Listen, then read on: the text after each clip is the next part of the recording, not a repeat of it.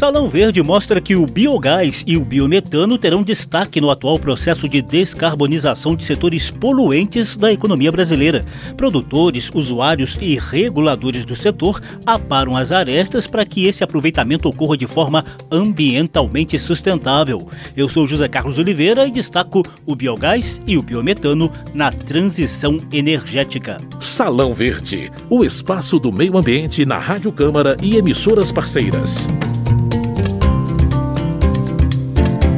Biogás é uma fonte madura hoje para descarbonizar setores-chave da economia, uma energia elétrica despachável e um biocombustível de baixa pegada de carbono. Quando a gente trata da biomassa e do biometano, a gente está falando de transformar é, um passivo ambiental num ativo energético são as fontes de bioenergia que mais crescem no mundo, com a expectativa de maior crescimento ainda nos próximos anos.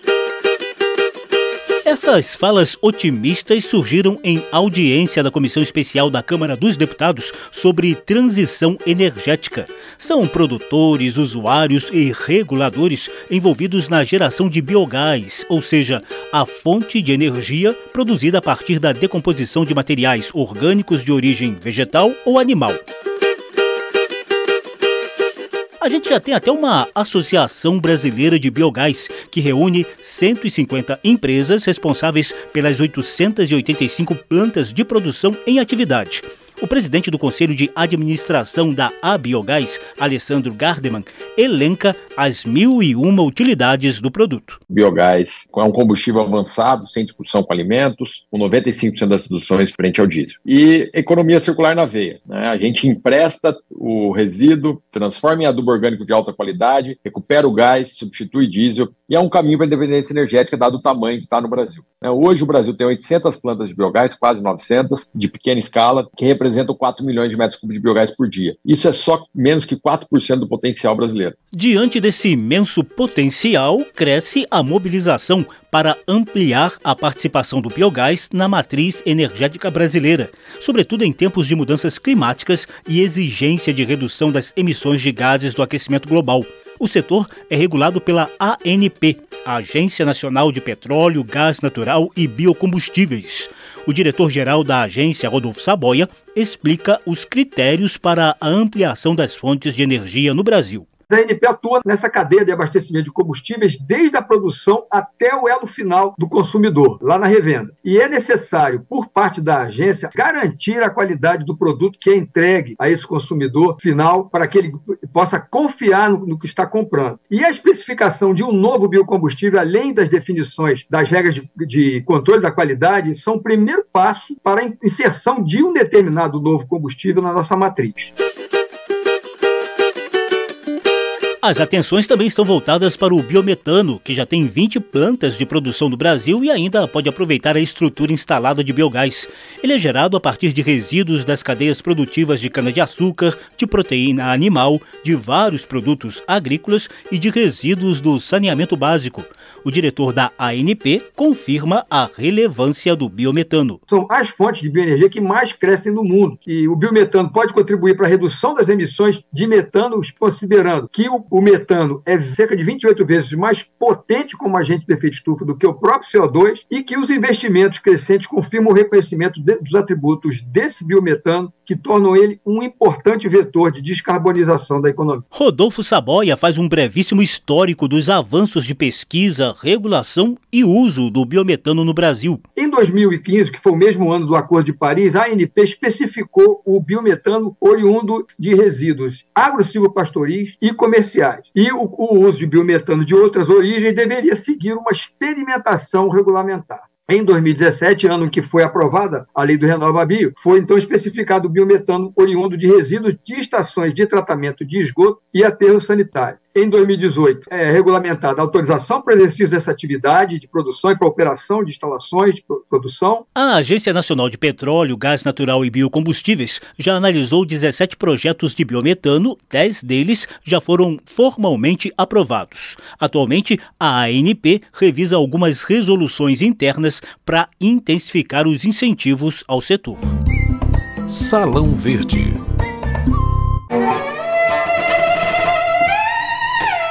A perspectiva de maior participação de biogás e biometano na matriz energética brasileira empolga os setores de onde essa bioenergia é gerada.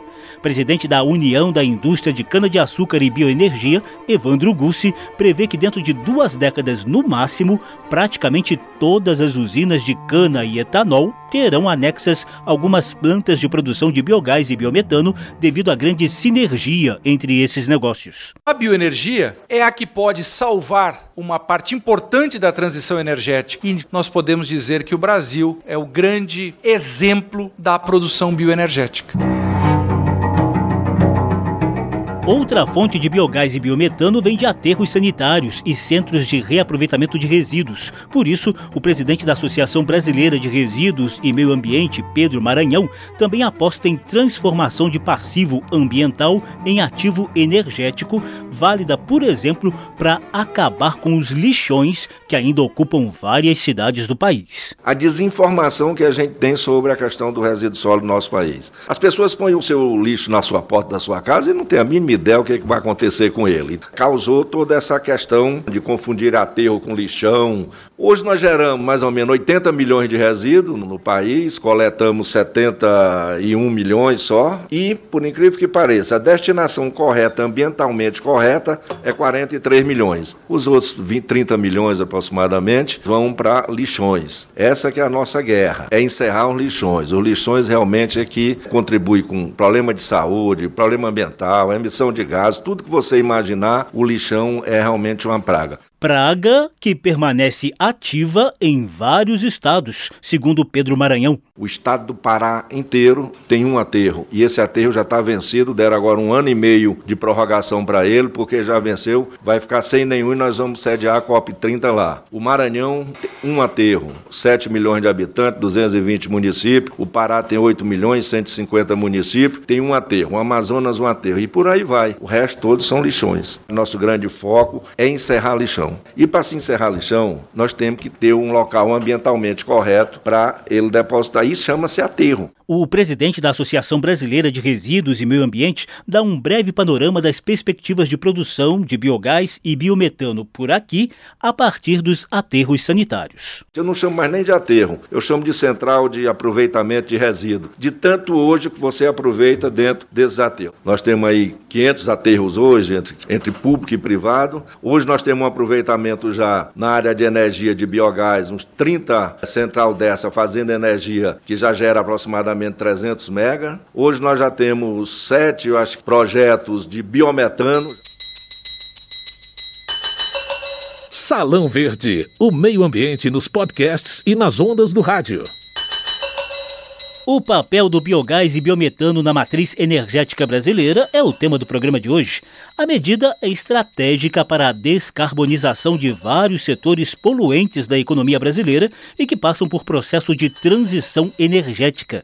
Durante debate na Câmara dos Deputados, alguns desses setores empresariais apresentaram casos bem-sucedidos de uso de biogás e biometano que a gente vai destacar no quadro a seguir.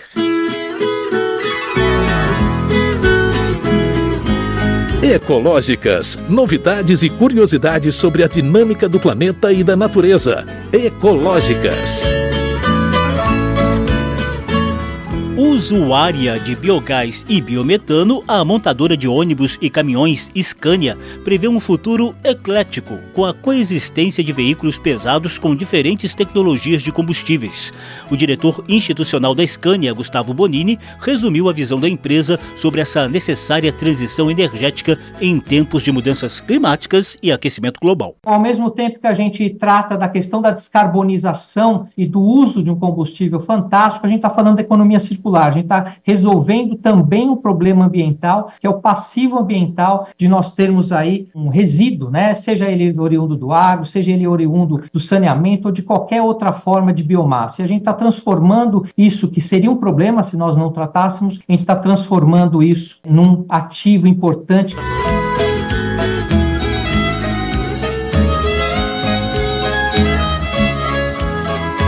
A Cocal, uma das líderes do setor sucro energético, mostrou exemplo prático dessa economia circular dentro da cadeia produtiva da cana-de-açúcar. O diretor executivo da empresa, Luiz Gustavo Scartesini, começa explicando o aproveitamento inicial da cana. A gente já sabe do seu usual potencial, que é a produção de, de açúcar e etanol, mas aqui na Cocal a gente também usa o processo de produção de etanol para recuperar o CO2 oriundo da fermentação e a gente cilindra e comercializa esse CO2 para indústrias de, de bebida. Né? Também na fermentação a gente faz a sangria do creme de levedura, do excesso de creme de levedura, fornecendo como ração animal. E em paralelo ao processo de produção de açúcar e etanol, a gente também produz energia elétrica com a palha e o bagaço de cana-de-açúcar. Né? Biogás, biometano, biofertilizantes são outros derivados da cana lá na usina Cocal, instalada no interior de São Paulo. A gente também usa hoje torta e vinhaça para a produção de biogás purificada para a produção de biometano. Então, o biometano que eu produzo, eu ajudo na secagem da minha produção de levedura, ajudo na substituição de diesel em nossa frota, mas eu também incremento a quantidade de biofertilizante que eu utilizo para produzir a cana-de-açúcar, fechando assim o ciclo dessa economia circular.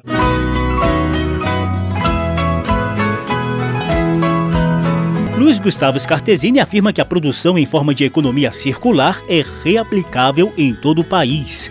Considerando a safra de 610 milhões de toneladas de cana que o Brasil registrou entre 2022 e 2023, o diretor da Cocal projetou a geração de 20 gigawatts de eletricidade e 20 milhões de metros cúbicos de biometano. A gente está falando de poder fazer uma geração de energia é, elétrica 1,5 vezes superior à geração de Itaipu, ou ainda poder produzir biometano para substituir o diesel utilizado no estado estado de São Paulo.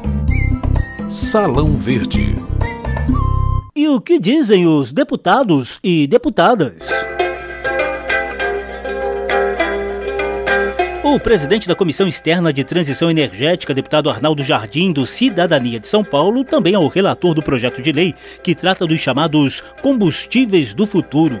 Jardim lembra que a proposta é analisada em regime de urgência e vai contemplar as reivindicações de produtores e usuários de biogás e biometano sobre essa questão da regulação, acesso à infraestrutura, caracterizar o atributo ambiental, é exatamente o desafio que nós teremos no projeto. Nós estamos numa fase final do relatório. É uma conversa que eu terei com o presidente Lira, que vai definir exatamente o momento de ir a plenário. Relatora da proposta de programa de aceleração da transição energética, a deputada Marussa Boldrin, do MDB de Goiás, quer garantir incentivos para que os setores produtivos do Brasil mantenham a competitividade econômica com o devido respeito ao meio ambiente. Nós precisamos do investimento, da qualificação, para que a gente possa fazer as estruturas através de um fundo que será criado, para que a gente possa viabilizar. Eu acho que o X de tudo é que a gente possa colocar o nosso país num local de competitividade, de detentor de tecnologias. O deputado Leônidas Cristino, do PDT do Ceará, lamentou que, apesar dos alertas, a produção de combustíveis fósseis altamente poluentes continua em grande escala no mundo inteiro. Eu diria que o Brasil está fazendo a sua parte, mas uma boa parte não está nem aí. Os combustíveis fósseis estão continuando a passos largos a serem produzidos. Isso é muito grave. O diretor-geral da ANP, Rodolfo Saboia, deu boas notícias sobre a execução do programa Renova Bio, criado por lei em 2017 para ampliar a participação dos biocombustíveis na matriz energética brasileira.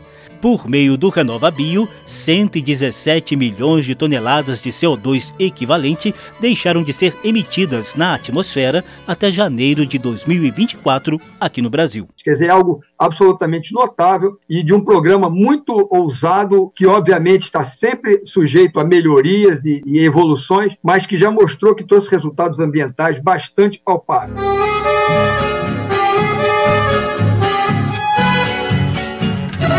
Salão Verde trouxe a mobilização de produtores, reguladores e parlamentares para ampliar a participação de biogás e biometano na matriz energética do Brasil.